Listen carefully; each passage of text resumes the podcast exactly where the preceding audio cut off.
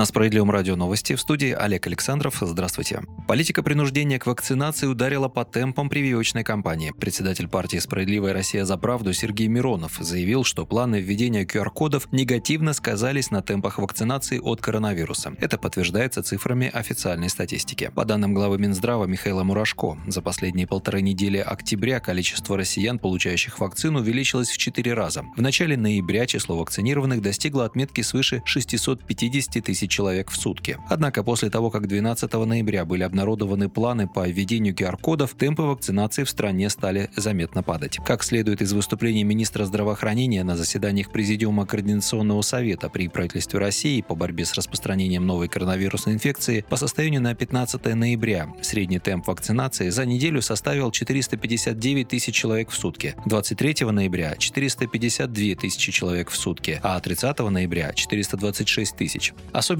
заметно развитие ситуации в Татарстане, где ежедневные показатели вакцинации начали снижаться после того, как 22 ноября власти региона ввели QR-коды на транспорте и в общественных местах. Мы предупреждали, что административное давление вызовет обратный эффект и повредит борьбе с пандемией, напомнил Сергей Миронов. Чего добились, задается вопросом политик. Вот последние вести из Татарстана. Больше 500 жителей отказались от льготных путевок в санатории. В Казани заблокировано больше половины транспортных карт для пенсионеров. И все из-за QR-кодов. Но если высаживать людей из транспорта, издеваться над льготниками, над стариками, думаете, никакой реакции не будет? Обязательно будет. И мы ее сейчас видим. И она станет еще жестче, если чиновники впредь будут игнорировать и права граждан, и провальные результаты своих бездумных действий, отметил глава российских социалистов.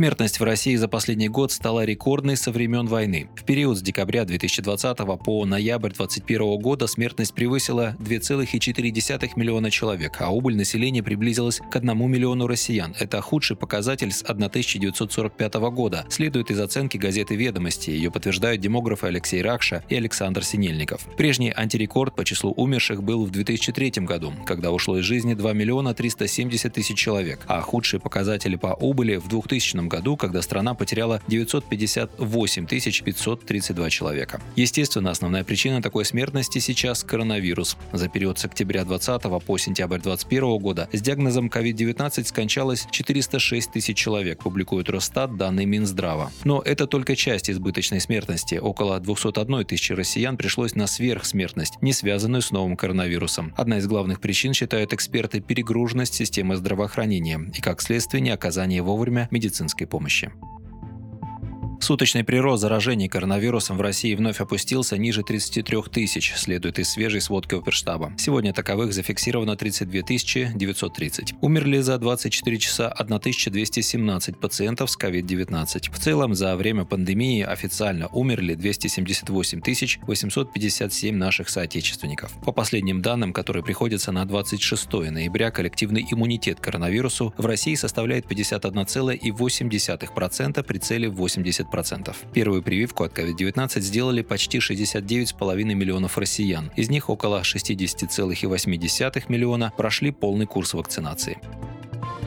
Список противопоказаний к вакцинации от коронавируса расширят. Сейчас документы готовит Федеральный Минздрав. Вероятно, он появится в середине декабря, выяснили журналисты «Известий». Уже известно, что перечень оснований для медотводов коррелирует со списком противопоказаний к вакцинации, прописанным в инструкции к каждому препарату. Так, Ковивак противопоказан людям старше 60 лет, а Эпивак Корона онкобольным указано сейчас в рекомендациях Минздрава. Противопоказания к прививке от коронавируса – это гиперчувствительность к какому-либо компоненту вакцины, тяжелые аллергические реакции в анамнезе, острые респираторные инфекции, обострение хронических заболеваний, а также возраст до 18 лет. Специальная вакцина для подростков от 12 лет сейчас уже зарегистрирована, но еще не поступила в гражданский оборот. Ожидается, что в конце декабря можно будет прививать и эту группу. Ранее к противопоказаниям относился период беременности и грудного вскармливания. Однако, как заявлял главный внештатный специалист Минздрава по акушерству Роман Шмаков, во время вынашивания ребенка на сроке более 22 недель и в период грудного вскармливания вакцинирования, вакцинация от коронавируса не противопоказана, а потому медотвод от прививки в этом случае не выдается.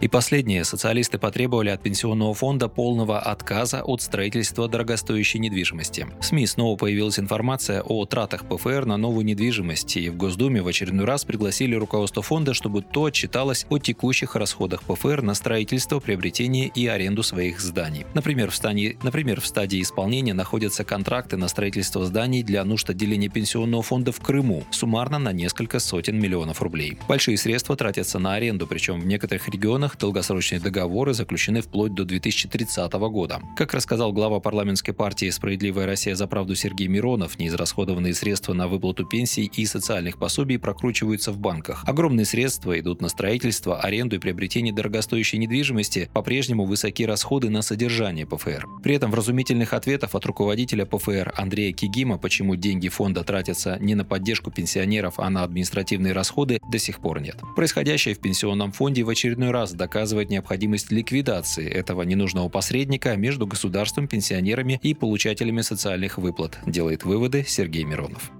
Вы слушали новости. Оставайтесь на Справедливом радио. Будьте с нами.